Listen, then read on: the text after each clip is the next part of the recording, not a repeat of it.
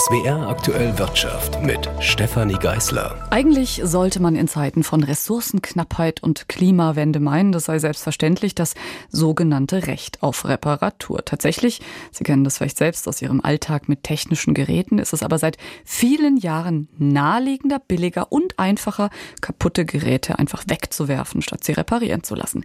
Das will die EU ändern und so hat sich das Parlament in Straßburg heute mit großer Mehrheit auf eine gemeinsame Position für ein Recht auf Reparatur defekter Produkte geeinigt. Ein Schlag gegen die Wegwerfgesellschaft. 12 Milliarden Euro könnten die Verbraucherinnen und Verbraucher sparen und dabei 35 Millionen Tonnen Abfall vermeiden. Über die Details der Entscheidung berichtet jetzt Paul Vorreiter. Verkäufer werden verpflichtet, innerhalb der gesetzlichen Garantiezeit eine kostenlose Reparatur anzubieten, es sei denn, sie ist teurer als ein Austausch, faktisch unmöglich oder den Verbrauchern unangenehm. Wenn ein Produkt nicht repariert werden kann, können die Hersteller ebenso ein überholtes Gerät anbieten. Bei langen Reparaturen soll ein Ersatzgerät zur Verfügung gestellt werden. Auch wollen wir den Zugang zu Ersatzteilen oder Anleitungen, Diagnosetools für alle, auch für kleinere Werkstätten garantieren. Außerdem verlängern wir die Garantiezeit um ein Jahr, wenn ein Produkt repariert wurde. Und das ist ein riesengroßer Anreiz für Verbraucherinnen und Verbraucher, ihr Produkt zu reparieren. Sagt die Grünen-Politikerin und Vorsitzende des Binnenmarktausschusses des EU-Parlaments Anna Cavazzini. Von der Richtlinie erfasst sind schwere Haushaltsgeräte wie Kühlschränke, Geschirrspüler, aber auch Smartphones, Tablets oder Fahrräder. Wer sein Fahrrad nach dem Erlöschen der Garantie reparieren lassen will, hat auch darauf einen Anspruch, aber die Reparatur ist natürlich nicht kostenfrei. Die Hersteller und Händler müssen also darauf achten, dass ihre Produkte reparaturfreundlich gestaltet sind. Das gilt sowohl für Hard- als auch für Software. Der Einbau von Ersatzteilen muss möglich sein, sofern dies nicht mit zu hohen Kosten verbunden ist. So der CDU-Europaabgeordnete Andreas Schwab. Verbraucher, die in Zukunft ihren kaputten Staubsauger reparieren lassen wollen, können das während der Gewährleistung direkt beim Hersteller machen, der zu einer Reparatur verpflichtet ist oder bei einer unabhängigen Werkstatt. Die Ersatzteile und Reparaturanleitungen müssen für die erwartete Lebensdauer des Produkts auch für unabhängige Werkstätten erhältlich und erschwinglich sein. Praktiken, die einer Reparatur faktisch im Weg stehen, will das Parlament verbieten, also etwa die Serialisierung von Ersatzteilen. Hersteller dürfen in Zukunft auch Reparaturen nicht mehr ablehnen, falls das Produkt schon mal außerhalb des autorisierten Händlernetzes repariert wurde. Den Mitgliedstaaten bleibt es überlassen, ob sie Reparaturen auch durch finanzielle Anreize wie Gutscheine und nationale Reparaturfonds fördern. Auch im Recht auf Reparatur sind wir auf die Frage von Online-Marktplätzen gestoßen. Leider ist es uns nicht gelungen, eine Mehrheit zu finden im Parlament, um diese stärker in die Verantwortung zu nehmen, wenn sie keinen wirtschaftlich Verantwortlichen benennen können, der für die Reparatur verantwortlich ist. Und somit bleibt ein Schlupfloch für die Verbraucherinnen und Verbraucher, die aus Drittstaaten online bestellen. Sagt Grünen-Politikerin Anna Cavazzini. Nach der Abstimmung müssen sich Parlament und Länder noch auf die finale Fassung des Gesetzes einigen. Die Richtlinie könnte damit noch vor der Europawahl im Juni kommenden Jahres verabschiedet werden. Paul Vorreiter, Straßburg. Und wir schauen nach Karlsruhe. Dort hat sich der Bundesgerichtshof heute mit einer Klausel in einem Riester-Vertrag der Sparkasse Günzburg-Krumbach in Schwaben beschäftigt. Klingt sehr winzig. Tatsächlich hat das Urteil aber bundesweite Wirkung für Riester-Sparerinnen und Sparer. Gigi Deppe aus unserer Rechtsredaktion. Um was geht's denn da konkret? Es sollten alle hellhörig werden, die schon vor längerer Zeit einen Riester Banksparplan abgeschlossen haben. Wenn jetzt nämlich in wenigen Jahren die Ansparphase vorbei ist und dann die Frage gestellt wird, sollen wir das Geld auf einen Schlag auszahlen oder als Rente?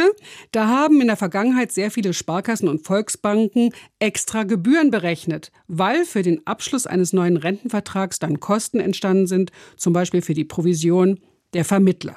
Und da geht es um keine Kleinigkeit. Nach Berechnungen der Verbraucherzentrale Baden-Württemberg haben Geldinstitute da schon mal 750 Euro Gebühren in Rechnung gestellt.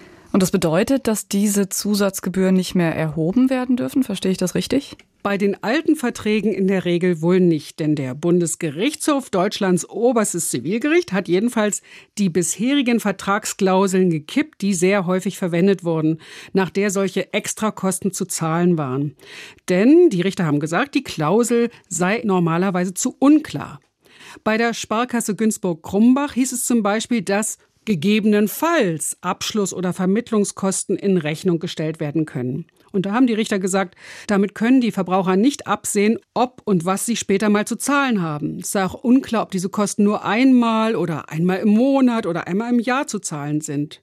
Die Verbraucherzentrale Baden-Württemberg sagt, das würde Hunderttausende Verbraucherinnen und Verbraucher betreffen, weil sehr viele Sparkassen und Volksbanken solch eine unklare Klausel verwendet hätten. Das ist genau das Stichwort. Was bedeutet das für mich als Verbraucherin? Was soll ich konkret tun?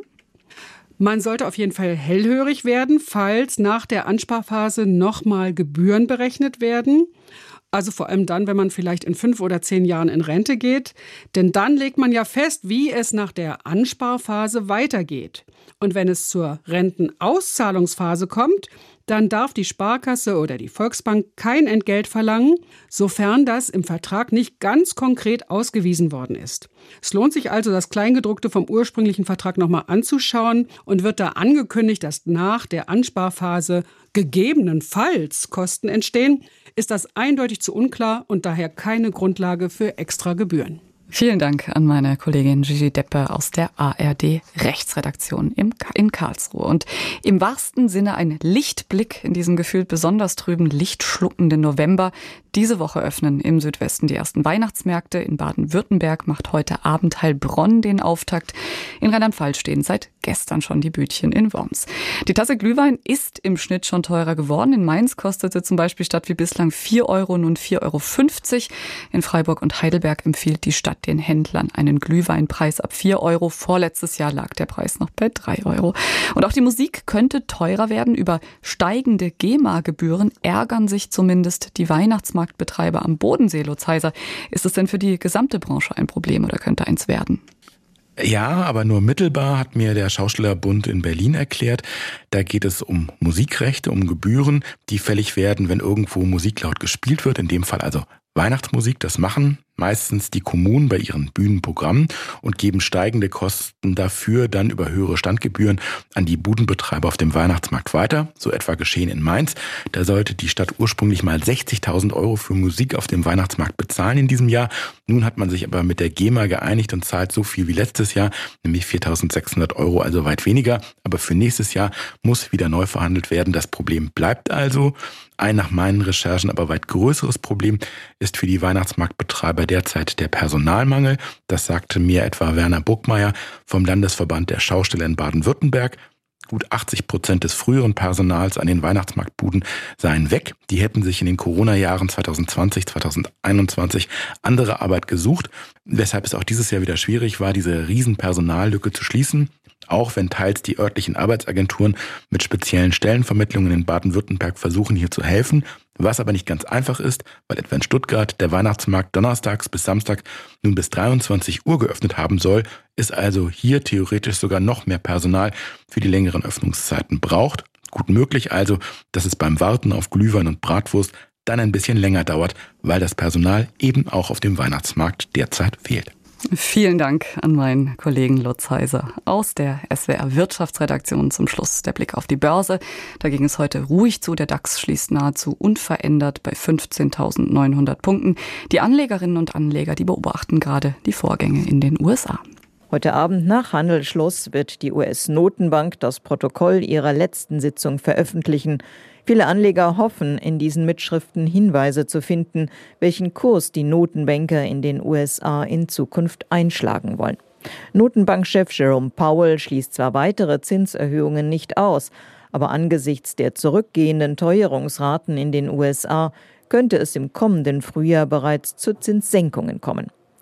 Zu den Gewinnern im DAX gehören heute die Aktien von Rheinmetall. Der Rüstungskonzern rechnet für die kommenden Jahre mit deutlichen Umsatzsteigerungen.